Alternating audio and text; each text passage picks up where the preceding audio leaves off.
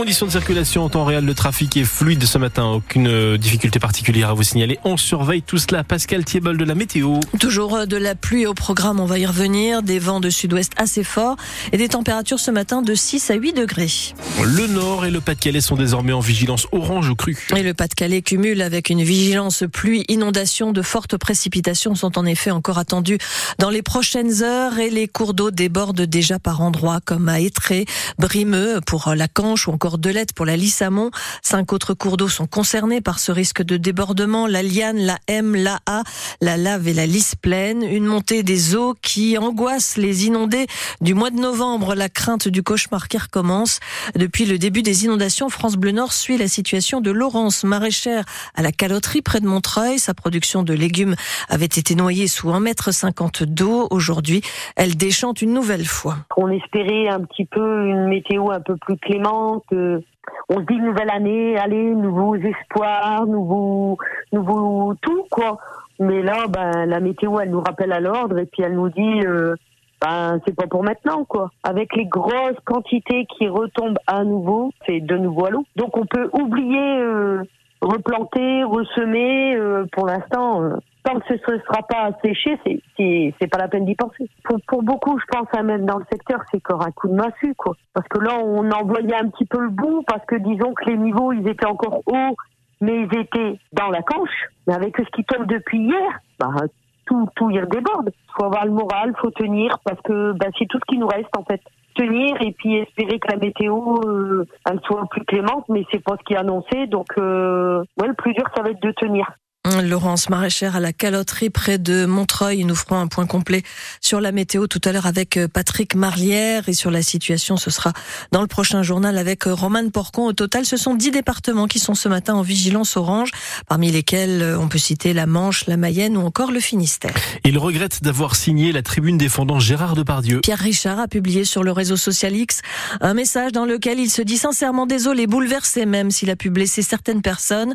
Le comédien natif de Valenciennes explique avoir signé le texte uniquement au nom de la présomption d'innocence à laquelle, dit-il, a droit tout citoyen. Un soutien à Gérard Depardieu qui lui a valu d'être déchu de son titre d'ambassadeur de l'association Les Papillons qui lutte contre les maltraitances faites aux enfants, notamment les abus sexuels.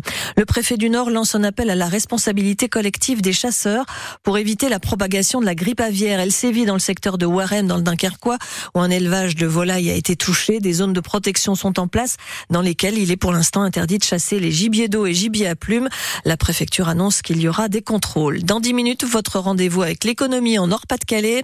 Ce matin, Nicole Buise revient sur la société Plume Mobility qui vient de lancer l'industrialisation à Roubaix de sa trottinette électrique. L'année 2023 a été bonne pour les cinémas en France. 181 millions d'entrées ont été enregistrées sur l'année, ce qui représente une hausse de près de 19% en un an. Parmi les films français qui ont tiré leur épingle du jeu, Astérix et l'Empire du Milieu avec 4 600 000 spectateurs, Alibi.com 2 et Les Trois Mousquetaires. Trois films dépassent la barre des 5 millions de spectateurs, mais ils ne sont pas français. C'est Super Mario Bros, Barbie et Avatar. À l'heure du bilan de 2023 dans le Nord et le Pas-de-Calais, on peut citer des succès, ceux de nos clubs de Ligue 1 de football qualifiés pour la Coupe d'Europe, ou encore le sacre d'Eve Gilles, devenue Miss France. Il y a aussi eu des événements dramatiques comme le suicide de la jeune Lindsay, victime de harcèlement à Vendin-le-Vieil, l'attentat contre Dominique Bernard à Arras et évidemment, on en parlait, les récentes inondations. On ne sait pas ce que nous réserve 2024, mais ce qui est certain, c'est que l'année sera sportive avec les Jeux Olympiques. Une partie se jouera au stade Pierre-Mauroy, Antoine Barège. Le stade Pierre-Mauroy de Lille a été choisi pour la phase de qualification du basket. 36 matchs fin juillet avec notamment les États-Unis et 16 rencontres de la phase finale de handball début août avec la France, championne olympique chez les hommes et chez les femmes. D'ici cette date, la flamme olympique se promènera dans le Nord-Pas-de-Calais, d'abord à Lille, puis à Lens, au musée du Louvre-Lens ou encore au stade Bollard.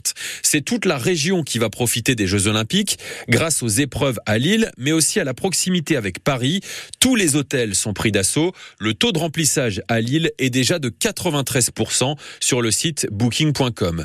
Plusieurs villes ont aussi été choisies par des délégations pour être centre de préparation ou base arrière pour les athlètes. 76 sites au total. Par exemple, Arc pour la gymnastique, Gemont pour le VTT, Saint-Laurent-Blangy pour le kayak, Gravelines pour l'aviron, Le Touquet pour le rugby ou encore Cambrai pour le hockey sur gazon.